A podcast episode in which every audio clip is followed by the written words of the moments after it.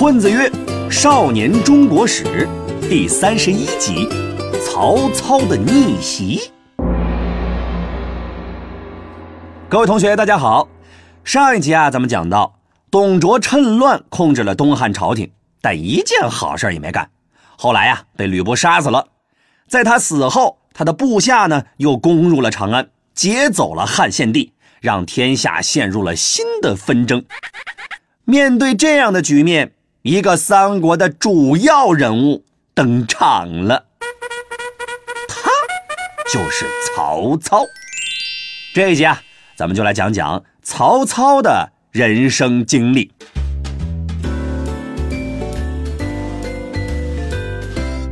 曹操的出身呢比较奇特，他的老爸呀是宦官的干儿子，那个宦官呢在朝中有点地位，所以曹家呢也没有受到亏待。曹操年纪轻轻就进了中央了，成为了一名公务员这时候的曹操啊是个初入社会的愤青。一身热血，当公安局长的时候呢，专门严打权贵犯法的事儿，搞得那些权贵啊都很怕他。后来呢，董卓把持朝政，干了不少的坏事让曹操啊非常不爽。于是曹操便离开了中央，在地方上招兵买马，组建了一支军队，跟着袁绍的诸侯军呐一起讨伐董卓。结果。诸侯军的各位老大不想着对付董卓，光想着壮大自己的力量，没多久就解散了。曹操一看，哎呀，别人是指望不上了，不如自己创业吧，也许啊还会收获一些惊喜。结果真让他等来了惊喜，在山东有一支黄巾军部队啊，很嚣张，别人都拿他们没办法。曹操听说以后，就过去和他们干了一仗。然后又跟他们谈判，经过一阵子的软磨硬泡，竟然把这上百万人给收编了。这一仗之后，曹操收获了创业的第一桶金。有了足够的人手和装备，曹操就开始四处干仗了。先是和陶谦打，然后又和吕布打。正打得起劲儿的时候，突然有人告诉他，皇帝有危险。上一集啊，咱们讲过。董卓的两个部下呢，进了帝都之后，抢走了汉献帝。但是啊，皇帝就这么一个，到底放在谁那儿呢？哥俩没商量出个结果，于是他们就打了起来。汉献帝这么一看，嘿嘿，都没人管我，那我自己逃跑吧。于是就逃出了长安，一边跑还一边群发消息：这有危险，速来救驾。这信息啊是发出去了。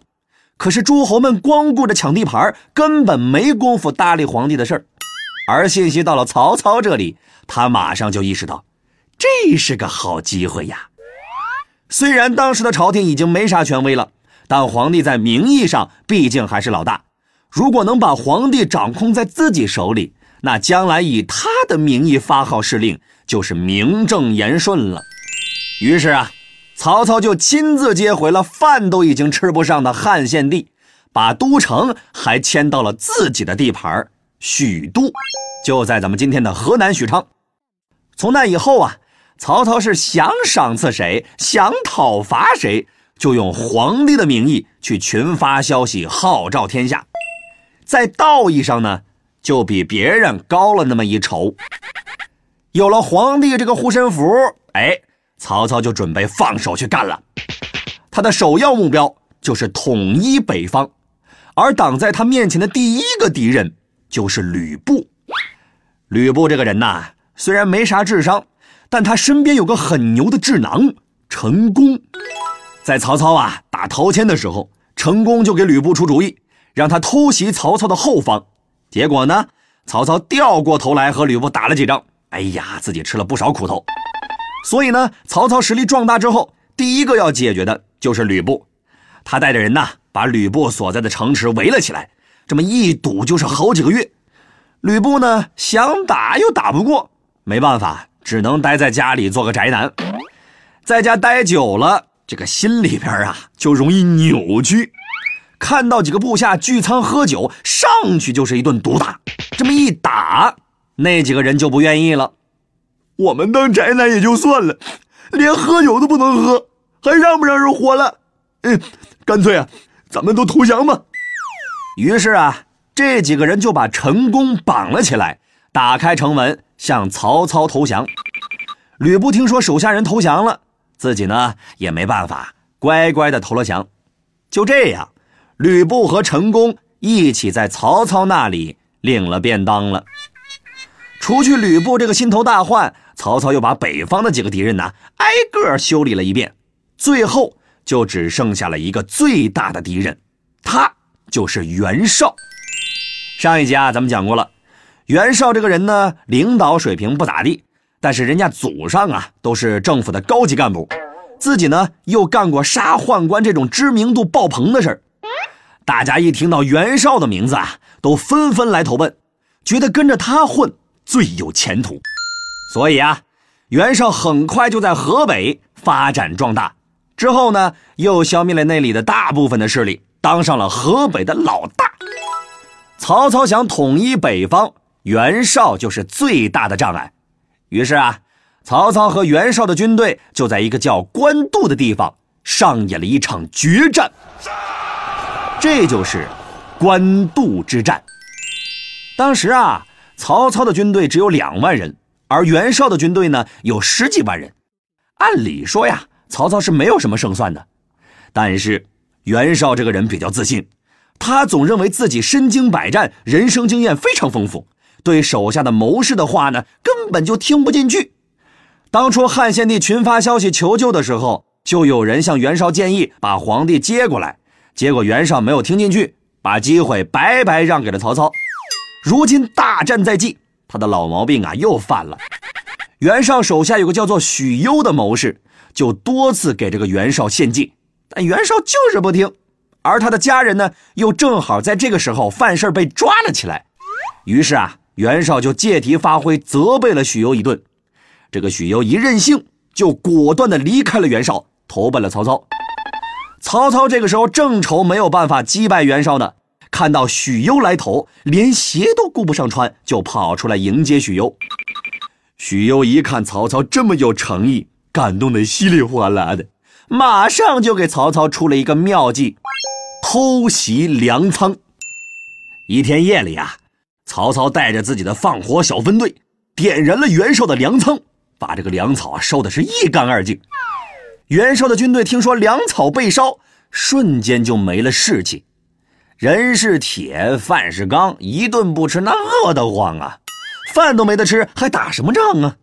于是呢，十几万人投降的投降，逃跑的逃跑，最后只剩下几百人跟着袁绍逃回了河北老家。这场三国的经典战役最终以曹操大获全胜而宣告结束。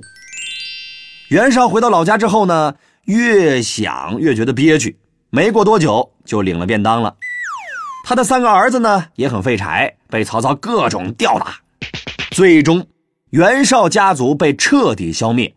之后，曹操又把北边的一些其他的小兄弟一一收服，终于实现了北方的统一。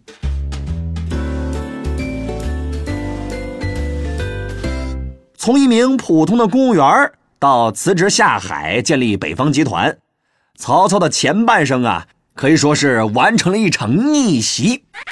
在统一北方之后，曹操的脚步呢并没有停下，他准备挥师南下，征服南方势力。而他这次遇到的两个对手，比前几次都要强得多。这就是我们下两集要讲的内容了。好了，我们来总结一下这集的内容。曹操从中央辞职创业，剿灭了黄巾军，消灭了吕布，又把汉献帝接到了自己的大本营，从而挟天子以令诸侯。之后又在官渡之战中战胜袁绍，最终统一了北方。好了，这集呢咱们就讲到这儿。如果大家还没有听够啊，没有关系。我们还制作了生动有趣的漫画图文帮助大家总结和理解本节课的内容。就在下方的全文阅读里不管是课前预习还是课后复习都有帮助。推荐大家看一看。好了咱们下一期再见。